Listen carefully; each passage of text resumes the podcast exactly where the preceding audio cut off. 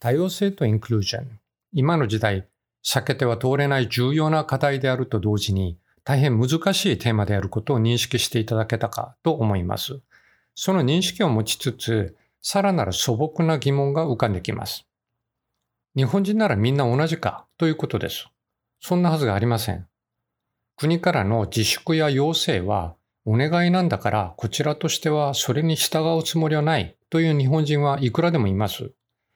日本的日本人なら当然わかるという言葉はだからそれはダメだということを含んでいる場合が多いですね。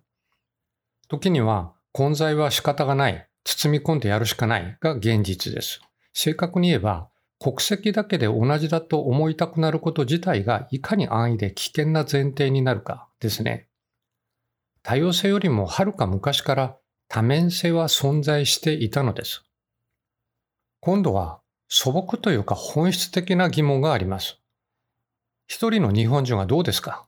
その人はいつも全く同じでしょうか？このコースで長年この問題について取り組んでいますが、受講者たちは言われてみればわかるんだけれども、負担は全く気づいてなかったと言います。いわゆる多面性です。人間誰もがいくつかの顔を持ちます。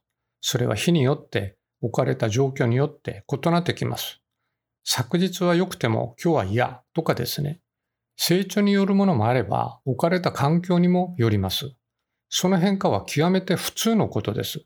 100人100色は本当に100人の話ではないのですね。それは一人の人間の中にも100人ぐらいはいるということを意味してるんじゃないでしょうか。私のこれまでの人生で式の順番はいつも同じでした。朝昼晩も同じです。極めて安定したシステムですね。しかしながら全く同じ朝はなく、全く同じ夏もありませんでした。異なって変わって美しいものです。ダイヤモンドが輝くのは58もあるカット面からの光の反射ではないでしょうか。多様性に多面性をかけると数えきれないほどの違いが出てきます。それを良しとするか悪しとするかで、私たちの社会は時には激しく揺れては、戦争や排除の歴史を刻んできました。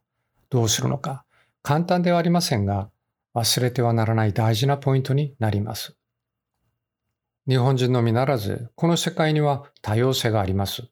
日本人だからといってみんな同じではなく多面性があります。日本にいる外国人となるとさらに変数は増えていきます。多様性のある多数のところに多様性のある少数が来たわけです。ここに来たのだからそれぐらいは知っておけよ。はどうでしょうか？知らないだろうからとみんな知らん顔をするのはどうでしょうか？知らないがために行動を伴う差別や見えぬ心の区別を受けることはどうでしょうか？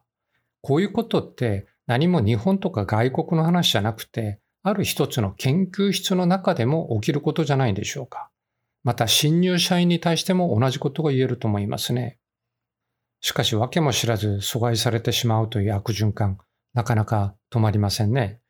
地球という一つの惑星のレベルからグローバル、マルチナショナル、インターナショナル、大都会、地方、そして一つの研究室に至るまで違いという事実をどう受け止め、どうインクルージョンしていくか、今の時代の私たちに課せられた最も重い緊急の課題でもあります。